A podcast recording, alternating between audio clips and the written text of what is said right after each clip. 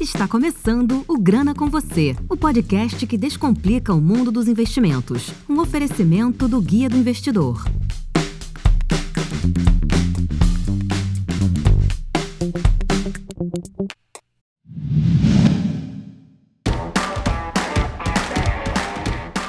Como se expor ao mercado de agronegócios, além dos tradicionais títulos de renda fixa, como os CRAs, que são certificados de recebíveis agrícolas. A gente vai descobrir hoje como investir em FIAGROS e convidado de hoje é o José Alves Ribeiro Júnior, que é o xará até do nosso querido Zé aqui do GDI, que todo mundo já conhece, e um verdadeiro expert no tema. E eu quero aqui que ele se apresente, porque o perfil dele aqui não coube na descrição né, do programa, que realmente a gente trouxe alguém super experiente no assunto e ele é advogado e ele vai falar sobre vários aspectos, no caso dos fiagros, que é uma novidade no mercado brasileiro e tudo. E eu queria que ele se apresentasse aí um pouquinho pra gente. Jansen, obrigado. Bom dia, boa tarde, boa noite aí, dependendo da hora em que você estiver ouvindo.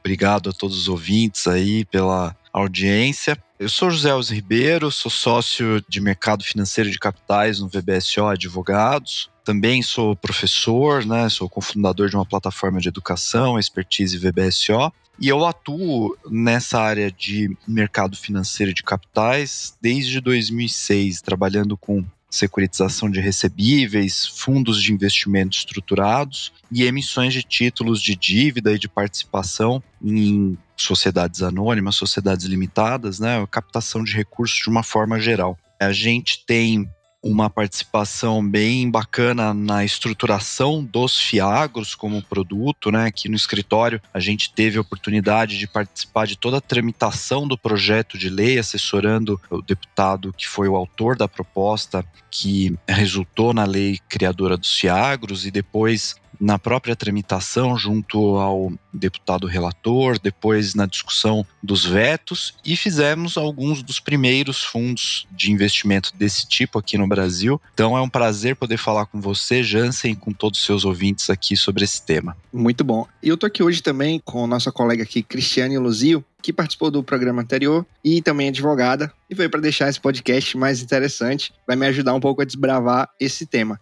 Se apresenta aí, Cris, novamente, por favor. Oi, boa tarde para todos aí. Meu nome é Cristiane, eu sou advogada. Eu trabalhei mais no meio corporativo, no departamento de contratos, e então decidi entrar no meio do mercado financeiro. Estou aqui para tentar contribuir de alguma forma. Então é isso aí. Vamos falar sobre os fiagros. E primeiramente eu queria falar do setor agrícola, né? Porque o setor agrícola é o mais importante na economia brasileira, com alta representatividade em relação ao PIB. Apesar disso, tem muito pouca informação sobre esse segmento dentro do mercado financeiro. Né? As pessoas têm muitas dúvidas em relação a como investir diretamente no setor, no agronegócio, que produtos de investimento elas podem usar para poder investir, além do, do tradicional CRA, né, que eu mencionei no começo do podcast. Bom, e para começar, eu queria perguntar ao nosso convidado qual é a importância do agronegócio para o Brasil, né, que hoje representa 27,4% do PIB, porque muita gente tem uma ideia talvez equivocada sobre o tema agricultura, é um tema que às vezes até gera polêmica, né, na questão de que existe a questão do desmatamento, apesar que hoje a gente tem a questão da agricultura regenerativa também, né? É, então eu queria saber dele, primeiro, sobre o setor de agronegócio no Brasil. O agronegócio no Brasil hoje é o grande motor de crescimento econômico do país, né? Você tocou num, num, tema importante que a gente ouve muito na mídia, que é a questão do desmatamento, mas o Brasil, de fato, é o país que tem a melhor produtividade no campo quando você olha o que é produzido versus a área utilizada para obter essa produção, né? Nenhum país do mundo se compara ao Brasil em termos de produtividade e de área de floresta nativa preservada e de área reflorestada, né? O agronegócio, ele é um setor muito abrangente. A gente tem, às vezes, uma dificuldade de entender qual é a real extensão da atividade agroindustrial. A gente trabalha muito aqui no escritório com o conceito de cadeia produtiva agroindustrial, que é central também para a gente entender o FIAGRO. Né? O FIAGRO é o fundo de investimento na cadeia produtiva agroindustrial, ou nas cadeias produtivas agroindustriais. E a cadeia produtiva agroindustrial, ela não se exaure ou ela não acaba dentro da fazenda, né, da porteira para dentro. A atividade econômica agroindustrial, ela envolve tudo que vem antes da porteira e uma série de atividades que estão depois da porteira. O que quer dizer isso? Eu tenho uma série de atividades econômicas de diversas naturezas, industriais, comerciais, de prestação de serviços, que são condições para eu poder plantar, para eu poder criar um animal, para eu poder realizar uma atividade de reflorestamento, de extração vegetal, de aquicultura. Basicamente, a gente está falando de fornecimento de insumos, né, que são defensivos agrícolas, adubos, a própria semente. Estamos falando de máquinas agrícolas, né, tratores, colheitadeiras e implementos. Tudo isso está conectado à cadeia produtiva agroindustrial, mas vem antes da porteira, né? Quer dizer, é o insumo para realização da atividade agropecuária em si. Tenho a própria atividade de produção, né? E a atividade de produção ela abrange atividade agrícola, né? Quer dizer, plantação, atividade pecuária, criação de animais, atividade de reflorestamento, né, plantação de novas florestas para preservação, para exploração, a atividade de pesca e aquicultura e também a atividade de extração vegetal. E a produção rural também a gente cabe ter um olhar de expansão, porque ela abrange não somente o produto em si, vamos pensar na cana de açúcar, que é uma produção muito comum aqui no estado de São Paulo, né? Além da cana que eu corto, eu tenho subproduto decorrente do beneficiamento da industrialização da cana e eu tenho resíduos de valor econômico. Então, produto cana de açúcar, subproduto vai ser etanol, vai ser o açúcar. Resíduo de valor econômico, o bagaço da cana processada é um resíduo de valor econômico. Eu posso utilizar esse bagaço para queima e produção de bioenergia. Né? Então, pouca coisa se perde no mundo da agropecuária. E a gente também tem todo o conjunto de atividades que vem depois da porteira, né? Que a gente já mencionou dois: beneficiamento do produto agrícola, a industrialização do produto agrícola. Você pega na cadeia do algodão, eu vou chegar no ponto final numa camiseta, que é vendida numa loja.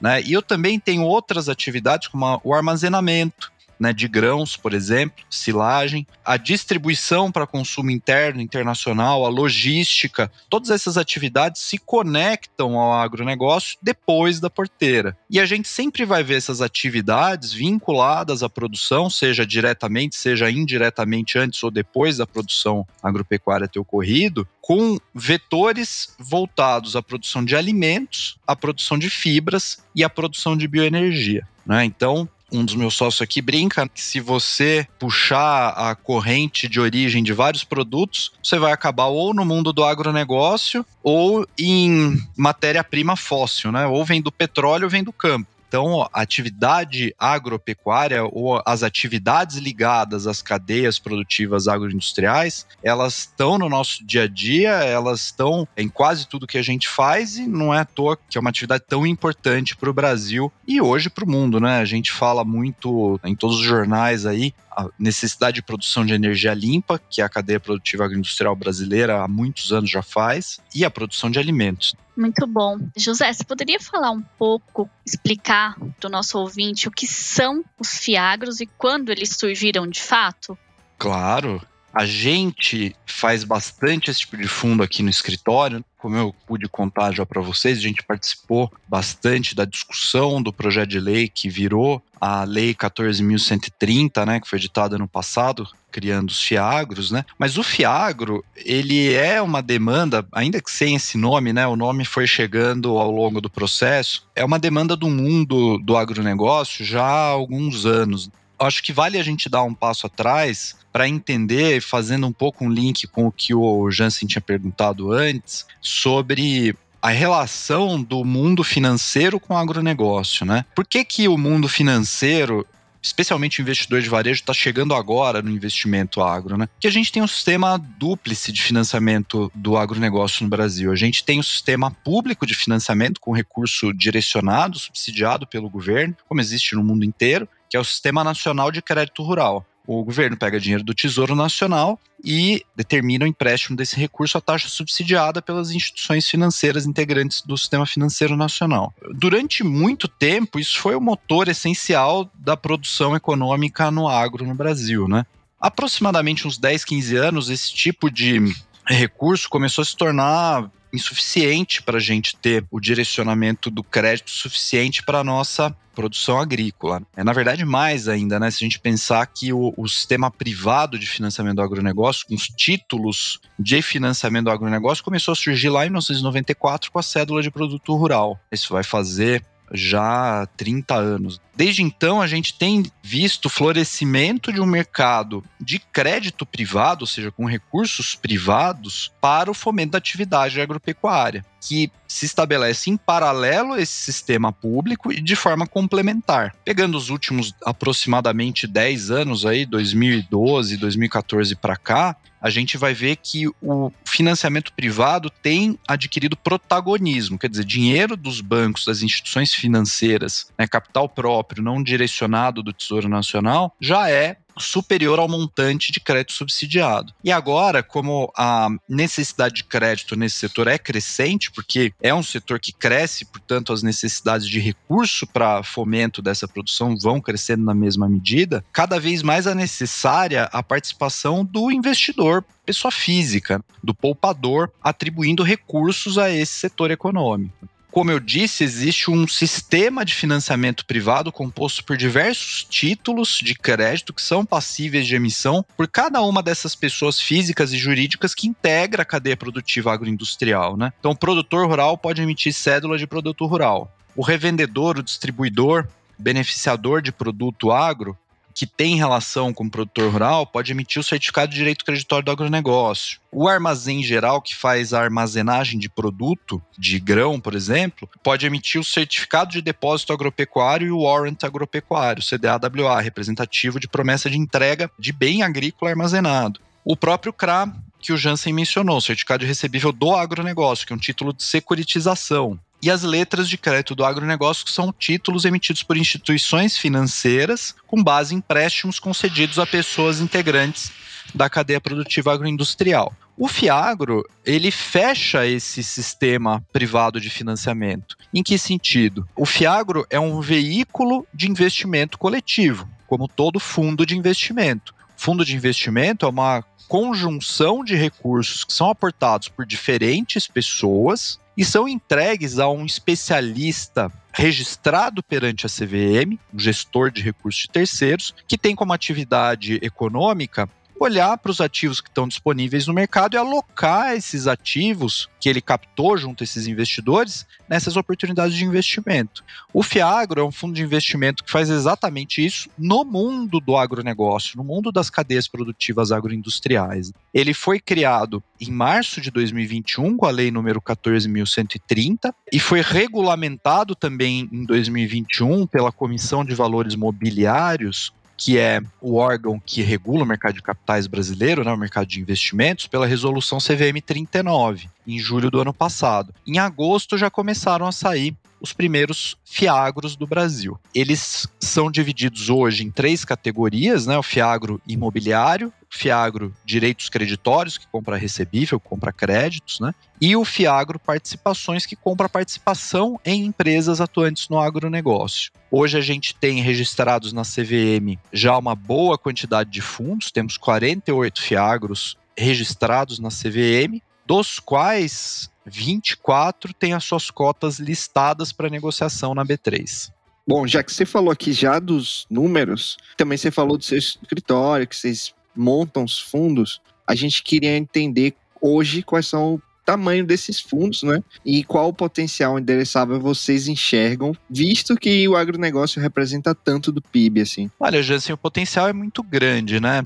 Convido aqui os seus ouvintes do Grana com você a fazer um paralelo, né? Vamos pensar a indústria de fundos imobiliários brasileira. E por que que eu faço esse paralelo? O Fiagro, ele foi criado com base no chassi, entre aspas, do fundo imobiliário. Né? A gente, no processo aí de criação desse fundo, olhou para o fundo imobiliário como um modelo a ser seguido, né? Um modelo bastante interessante, já bem provado aí é, é, pelas suas qualidades. E o fundo imobiliário ele é um fundo voltado a adquirir ativos no mundo imobiliário. Hoje a indústria de fundos imobiliários fechou junho de 2022, segundo o levantamento do boletim de fundos de investimento da Ambima, com patrimônio líquido total, quer dizer, o volume de patrimônio dos fundos imobiliários Fiagros existentes no Brasil hoje soma 225 bilhões de reais. 225 bilhões de reais. Num setor econômico que é menor que o setor econômico do agronegócio. Né? O setor imobiliário, um setor grande, relevante, tradicional, mas é uma fração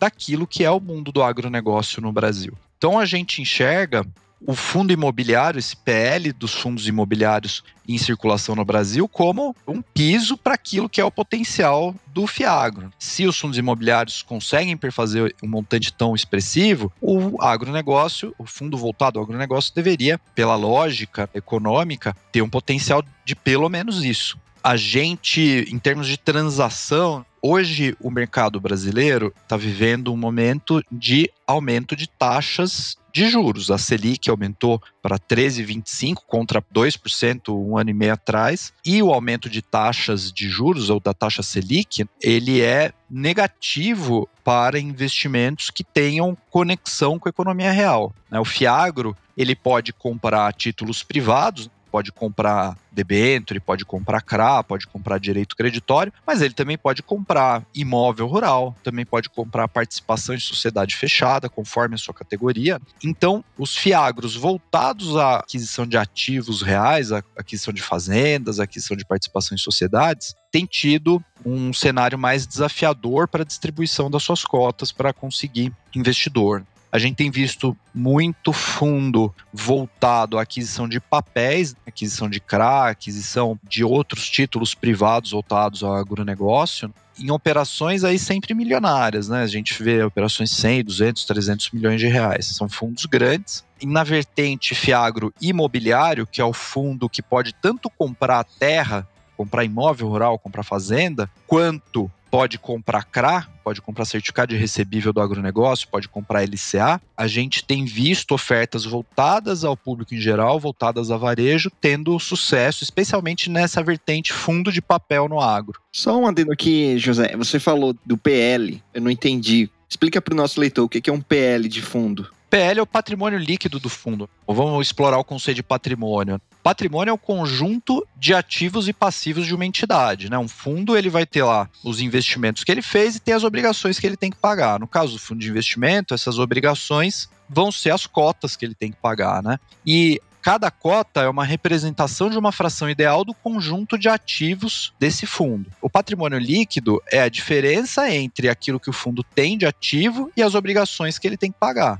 Então, o que, que é o patrimônio líquido da indústria de fundos? É a quantidade de ativos em circulação né, de uma forma bem simples, assim, para o nosso ouvinte conseguir enxergar, é a quantidade de ativos alocados nesses fundos correspondente ao somatório do valor das cotas em circulação desses fundos, tá?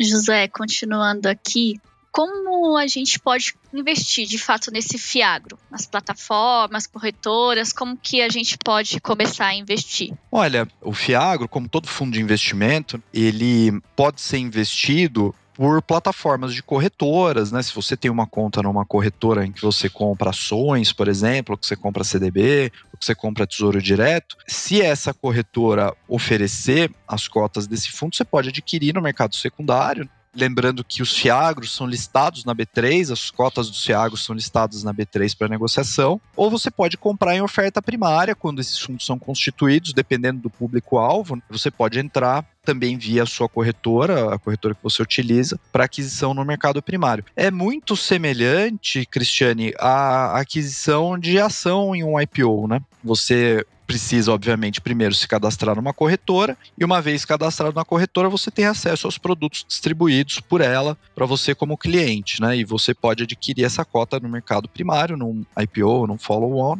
ou pode comprar em uma negociação em mercado secundário. É interessante que esses fiagros, né, ao contrário da maioria dos fundos fechados, né, tirando o fundo imobiliário em que ele foi inspirado, ele tem sido listado em bolsa e isso ajuda o investidor a ter liquidez para esse papel, né? Ele não precisa esperar o vencimento de um período de tempo, de um prazo, para poder resgatar a cota do fundo. Ele pode vender, embora ele não possa resgatar, ele pode vender essa cota para um outro investidor no mercado secundário, ficando sujeito aí às oscilações de preço.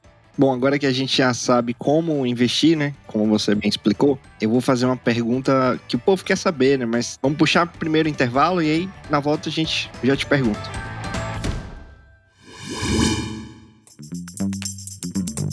tal conversar sobre investimentos e tirar todas as suas dúvidas? Faça parte do grupo do Guia do Investidor do Telegram. Acesse guiadoinvestidor.com.br barra Telegram ou clique no link que está na descrição.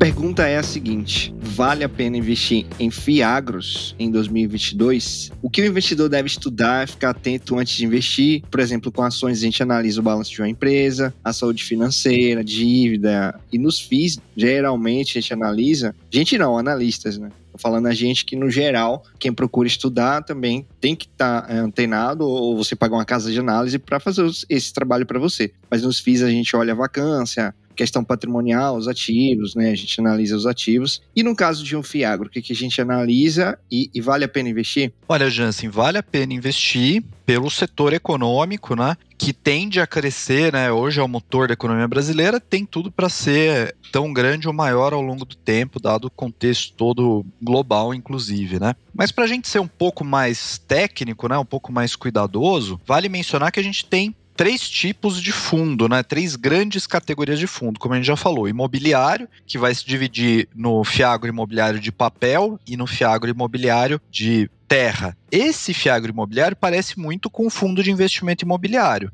O fundo de terra com o fundo de tijolo no mundo imobiliário, né, que compra fazenda. E o fundo de papel é aquele cara que vai comprar título de securitização, título de dívida, né, no mundo do agro. Você vai ter que avaliar para comprar a cota do fundo A ou do fundo B Primeiro, qual é a estratégia desse fundo? O que, que esse fundo vai comprar? É um fundo de terra? É um fundo de papel? Primeira pergunta.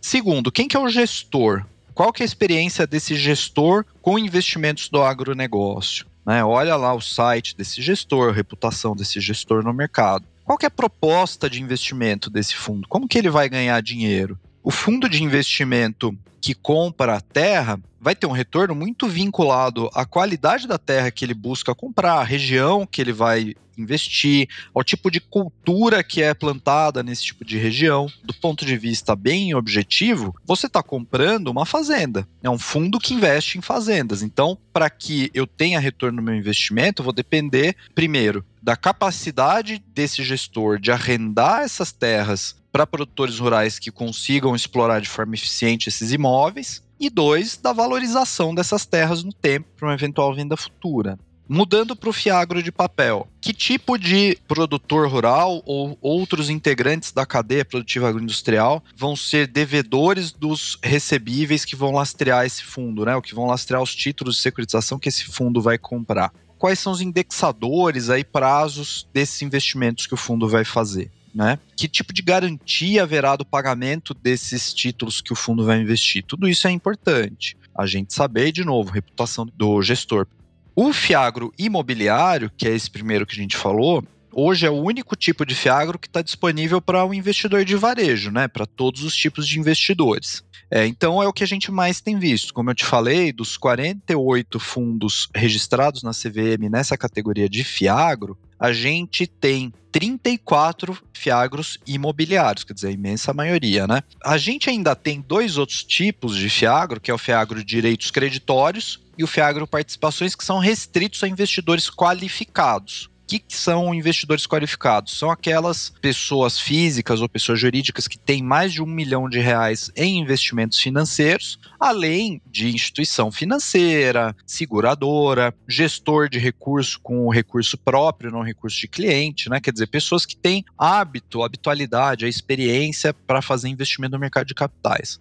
Esses fundos são um pouquinho mais complexos, né? O Fiagro de Direitos Creditórios, ele é o primo do FDIC, do Fundo de Investimento em Direitos Creditórios. E ele compra o quê? Compra recebível. Né? Então você entrega o seu dinheiro para o gestor, o gestor vai procurar recebíveis do agronegócio, ou seja, duplicatas, notas promissórias, recebíveis oriundos de contrato de fornecimento a prazo e mesmo títulos de dívida, né? cédula de produto rural com liquidação financeira, certificado de direito creditório do agronegócio e outros títulos de dívida de produtores rurais ou de outras pessoas físicas ou jurídicas que integrem o que a gente já falou aqui de cadeia produtiva agroindustrial, esse conjunto de atividades conectadas ao campo.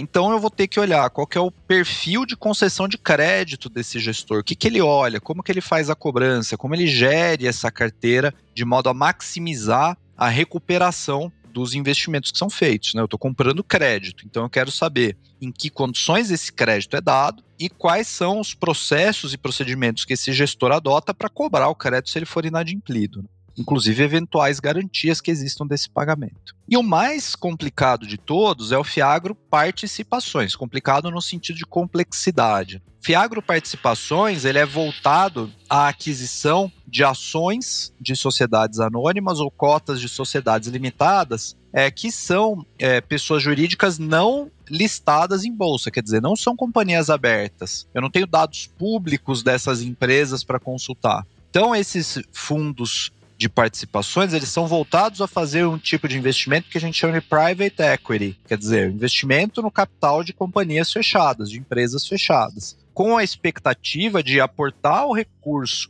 nessa empresa, muitas vezes uma aplicação em uma parcela minoritária, quer dizer, eu compro uma parcela menor que a metade do capital dessa empresa, com algum poder de influência na gestão, que isso é um requisito legal, para vender essa participação, seja para um novo investidor estratégico, seja num IPO, né, seja na abertura do capital dessa empresa, por algumas vezes o valor que eu investi. Então, são investimentos de alto risco e de longo prazo, né, em empresas que são selecionadas pelo gestor como promissoras para crescerem, para gerarem valor, para ter o seu valor patrimonial aumentado ao longo do tempo, para que eu entre com investimento de mil e saia com investimento de 10 mil, 100 mil, um milhão daqui 5, 6, 7, 8, 9, 10, 15 anos. Hoje nós temos dois Fiagro participações registrados na CVM e temos 12 Fiagros direitos creditórios registrados na CVM. De novo, fundos com maior complexidade voltados a investidores qualificados. José, Agora, sobre a perspectiva financeira do investidor, será que você poderia falar sobre uma rentabilidade média dos fiagros e como eles são pagos? Cristiane, como você pode imaginar aqui por, por, essas características que eu já falei, a gente tem uma variedade grande de propostas de investimento e, portanto, a gente tem matrizes de rentabilidade muito diferentes. Mas vamos tentar fazer uma aproximação é, um pouco mais didática, né? Pegando o que a gente tem de dado público. O que a gente tem mais hoje, como eu falei, são os fiagros imobiliários, que vão comprar terra ou papel no mundo do agronegócio. Esses fundos têm um comportamento muito parecido com o fundo imobiliário. No fundo imobiliário, a gente vê dois fatores, né? A valorização da cota e o dividend yield, né? Quer dizer, quanto é pago de dividendo em relação ao valor da cota desse fundo. Tem um levantamento bacana feito pela XP Investimentos, que é o guia de FII e FIAGRO da XP, o mais atualizado de 13 de maio de 2022, está no site deles. Olhando para os FIAGRO listados lá, que são todos FIAGROs imobiliários, a gente tem dividend yield de zero para um dos fundos, né, não foi tão bem, até o maior deles, teve no último período, no período de um mês encerrado em 13 de maio, teve um dividend yield de 1,51% em um mês, quer dizer, uma boa taxa de retorno que anualizada aqui nas contas aqui do guia dá um, um retorno de 17,95% ao ano. Aqui olhando para esse universo de fundos de natureza de investimento em terra, de natureza de investimento em papel, em CRA e LCA.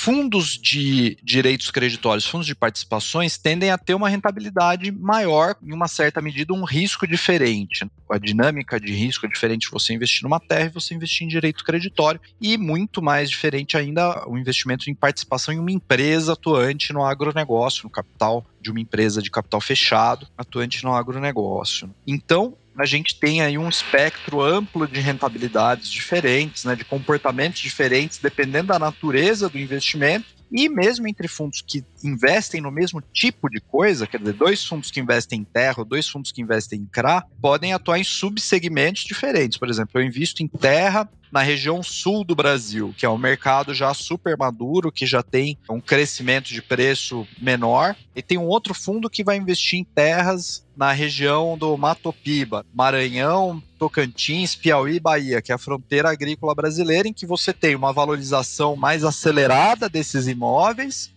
Porém, você tem riscos maiores de natureza ambiental, de natureza de regularização fundiária e de outras naturezas. Então, você, mesmo dentro de uma categoria bem fechada, se eu chegar bem com a lupa no maior aumento possível, ainda entre dois fundos a gente vai ter propostas diferentes e uma relação risco-retorno diferente. Por isso que a gente sempre reforça, né, que o investidor tem que olhar com cuidado, estudar bastante quais são os fundos que ele vai buscar investir para entender o que, que esse fundo vai investir, se o investimento desse fundo é compatível com a expectativa de retorno desse investidor. Em termos práticos, né, de pagamento de rendimento, o fiagro imobiliário parece muito com o fundo imobiliário. Só que tem uma diferença crucial, né? O fundo imobiliário é obrigado a distribuir semestralmente o rendimento. Então, a cada seis meses, a indústria de fundos de investimento imobiliário é obrigada a apurar o rendimento do fundo naquele período de seis meses e pagar em 30 de junho e 31 de dezembro o rendimento para o cotista.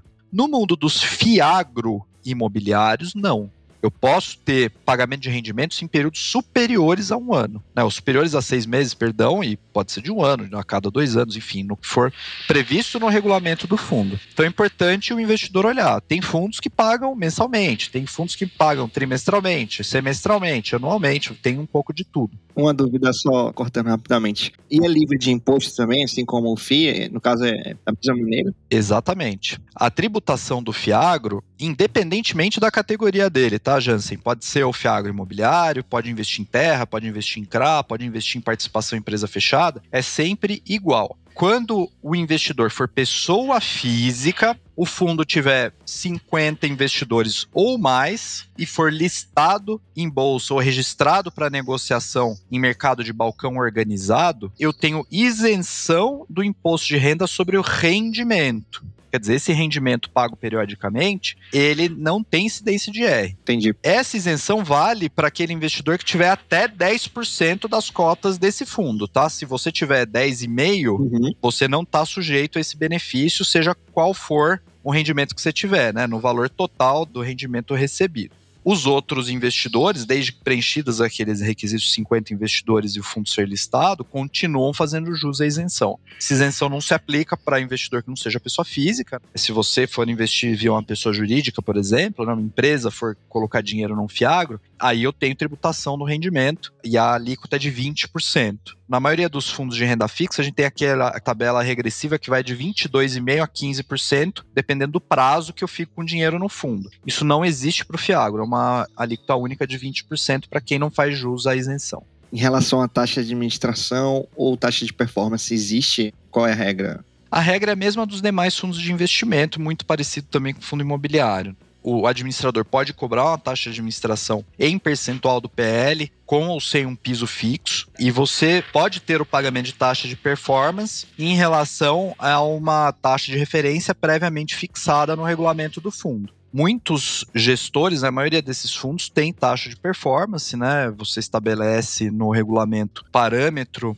de rentabilidade que o fundo vai perseguir, e o que superar aquele parâmetro de rentabilidade, por exemplo, a variação do IPCA mais um percentual ao ano, é pago 20%, 25% a título de taxa de performance para o gestor. Perfeito. Você pode falar então de algum fiagro específico, já que a gente está falando aqui de grandes players como XP, BTG, Itaú, como gestores. Você tem algum case específico que talvez você, ó, oh, esse, aqui eu gosto muito, de repente seja interessante para o investidor estudar e até fazer um aporte, depender do que ele venha pesquisar, estudar, né? Vou mencionar três casos aqui que a gente assessorou no escritório, que eu tive a felicidade de participar. Primeiro, do o Risa Agro, que é um fundo de papel, né, um fundo que adquire CRA, gerido pela Risa, gestora. Lembrando aqui, falando aqui em termos acadêmicos, né? Não estou recomendando investimento, não tenho nem esse papel, nem sou certificado, estou contando de casos que eu participei como advogado.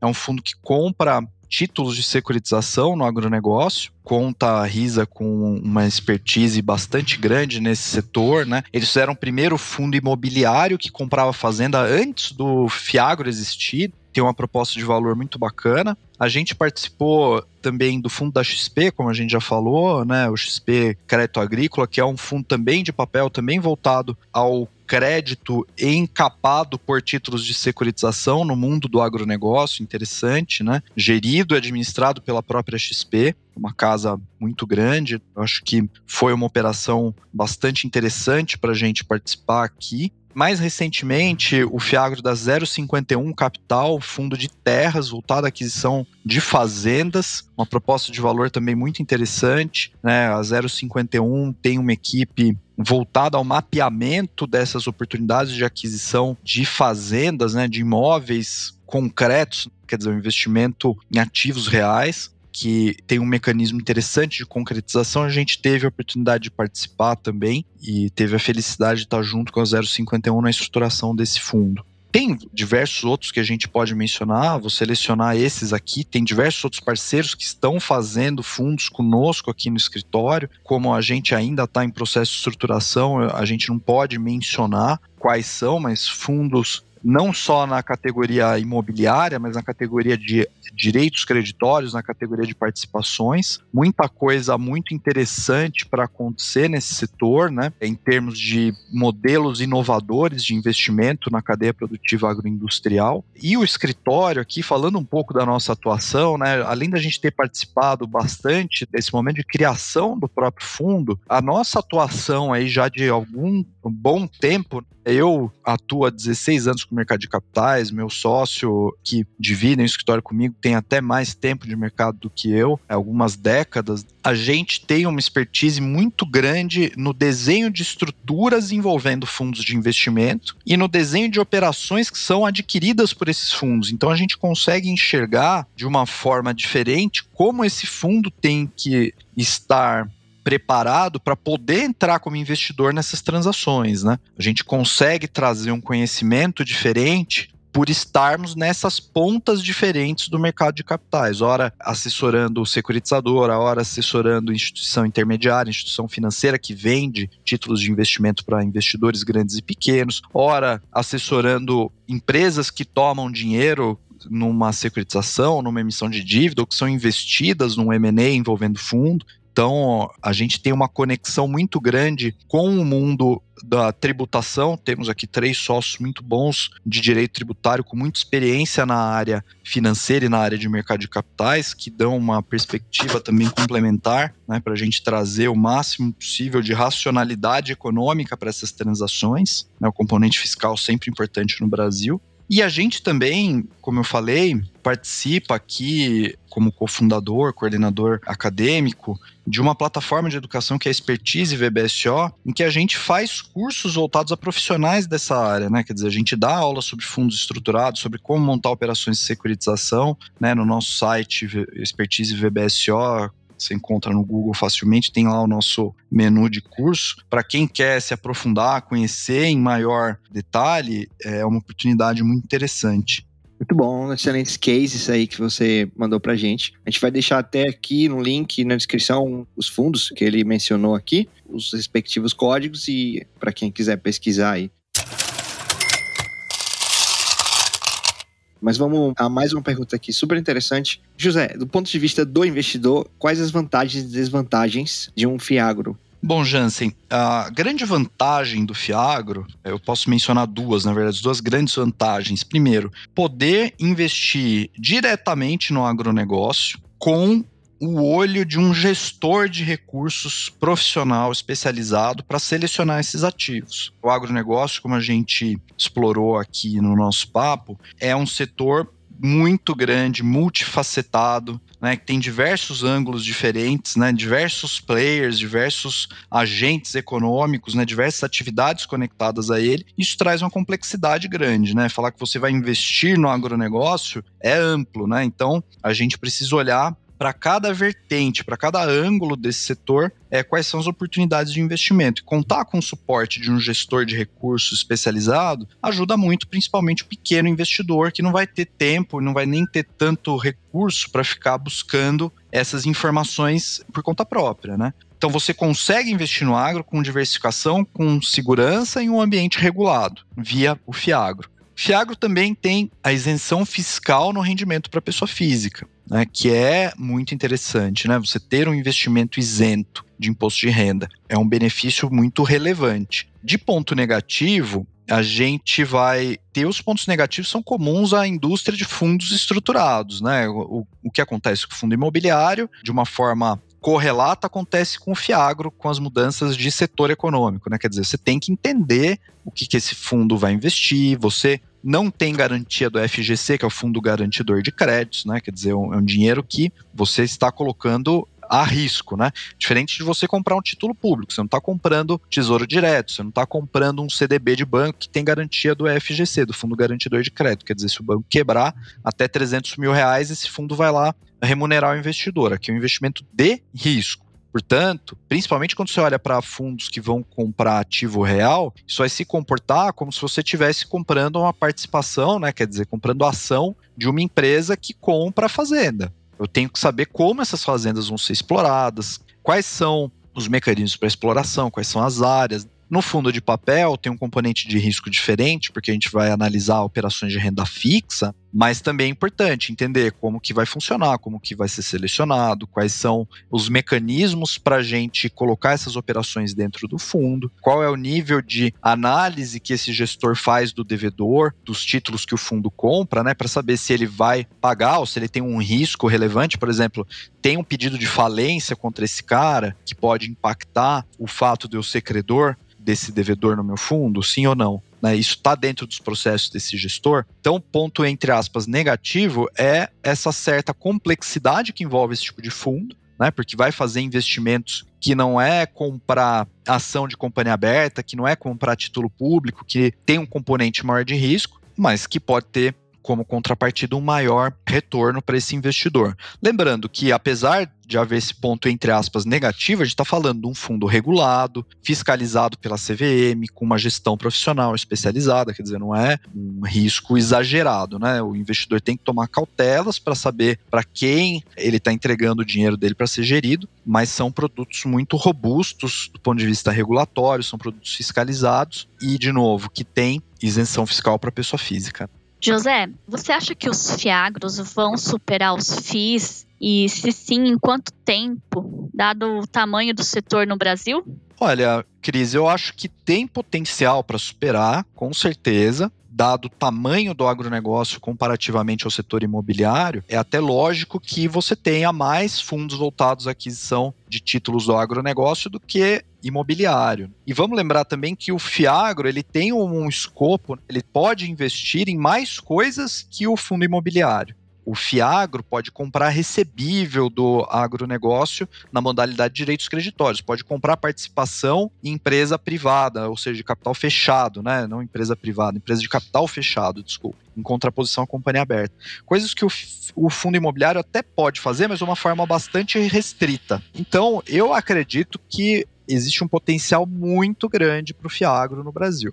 Em quanto tempo é difícil saber. Primeiro, porque a indústria de fundo imobiliário no Brasil, ela é gigantesca, né? Como eu falei, a soma das cotas desses fundos imobiliários no Brasil fechou em 30 de junho em mais de 225 bilhões de reais. Pode ser que a gente tenha um crescimento rápido dessa indústria de fundo do agronegócio? Pode ser, mas isso vai depender também, uma grande medida, do ambiente macroeconômico brasileiro.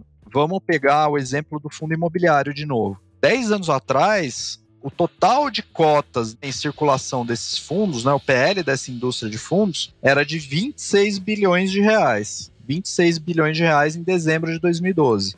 Hoje é 226 bilhões de reais, quer dizer, quase 10 vezes mais com altos e baixos no meio desse caminho. A gente teve um crescimento substancial nos últimos três anos, aí de 2018, 2020 para cá. Ó. 2019, o PL fechou da indústria toda, de todos os fundos em circulação imobiliários, em 125.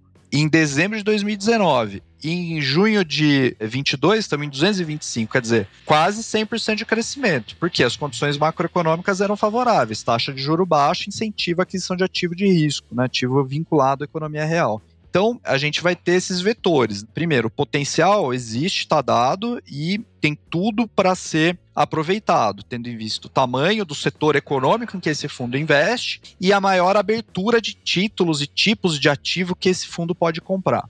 Por outro lado, a gente sempre tem o desafio do cenário macroeconômico, né? Como a economia brasileira vai se comportar, né? Como a inflação vai se comportar no Brasil, como o Banco Central vai se comportar na fixação da taxa Selic resposta a essa variação da inflação. Tudo isso tem um impacto certeiro aqui em como os investidores vão ter apetite para comprar cotas desses fundos e em quão rápido esse setor vai crescer, né? Muito bom.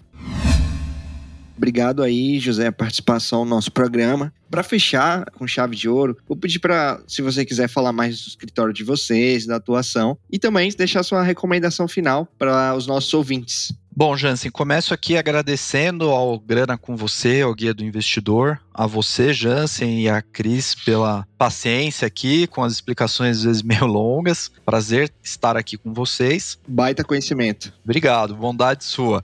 O escritório VBSO Advogados, a gente, desde 2009, né, eu sempre brinco que eu fui estagiário fundador, né, eu trabalhava junto com sócios fundadores em uma outra plataforma, eles saíram para abrir, eu fui o primeiro funcionário, depois eu fui o primeiro sócio não fundador, né. Então eu pude acompanhar ao longo desses 13 anos, a, a, trajetória de crescimento desse escritório do VBSO Advogados. Nós começamos em três pessoas, depois cinco, né? Eram quatro sócios originalmente, saíram primeiro dois, depois mais dois e eu. Então a gente tem muito tempo de estrada, a gente conhece a fundo o mercado financeiro de capitais brasileiro. Hoje temos aqui em mercado financeiro de capitais uma equipe de 21 advogados, estagiários que só atuam com fundos estruturados, securitização, emissões de valores imobiliários no mercado de capitais e também criptoeconomia, criptoativos, tokenização de recebíveis, tokenização de valor imobiliário, direito bancário, empréstimos sindicalizados internacionais. Então, tudo que você imaginar de operação de captação de recurso no Brasil e no exterior, a gente participa aqui, atende os grandes casas brasileiras e estrangeiras atuando aqui no Brasil.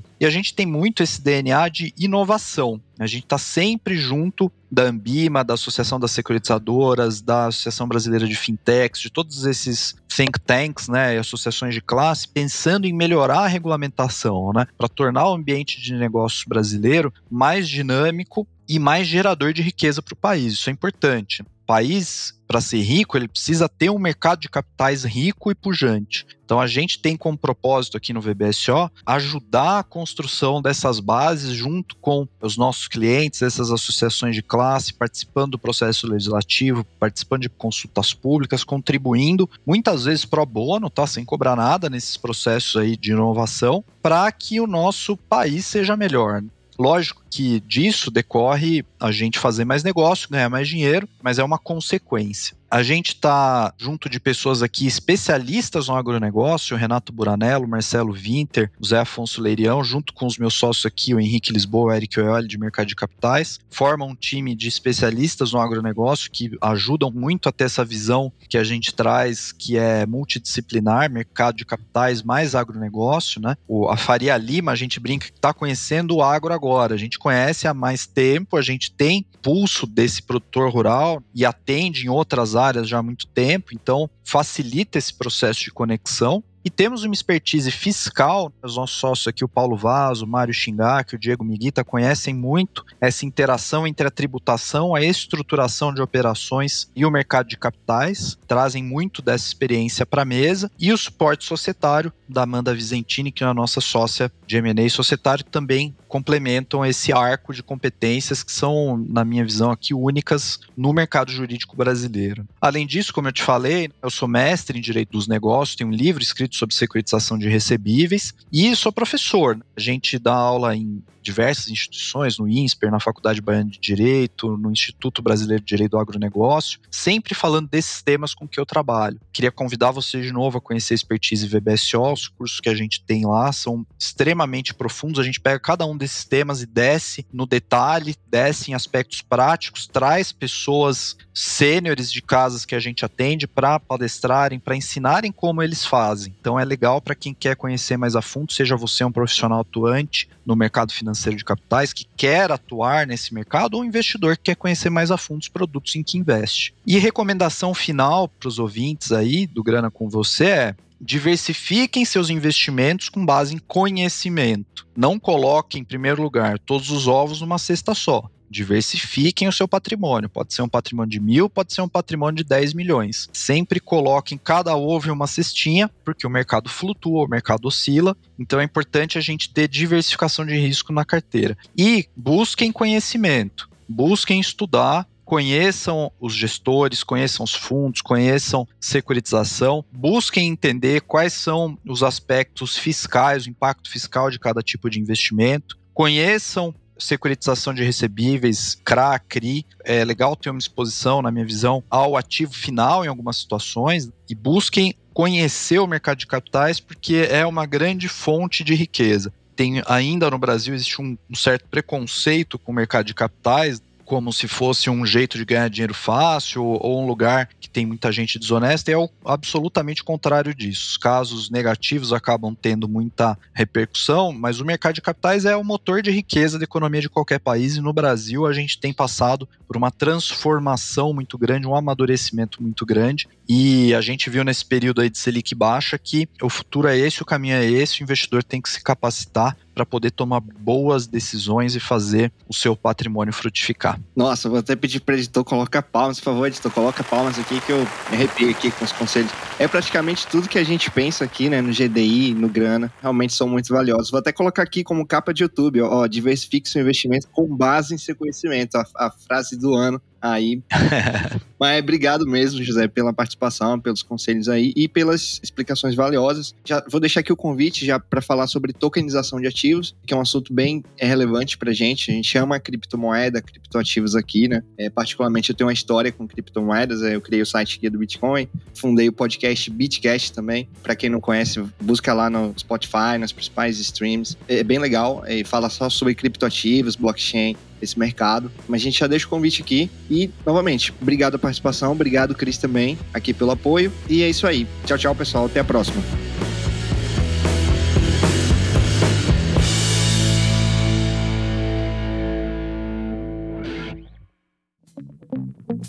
Este episódio foi um oferecimento do Guia do Investidor, sua fonte diária de conhecimento sobre investimentos. Até a próxima! Todo investimento representa riscos. Antes de negociar ou realizar qualquer investimento, faça o devido estudo. Os conteúdos produzidos pelo Guia do Investidor são para fins informativos, não podendo ser considerados como recomendação de investimento.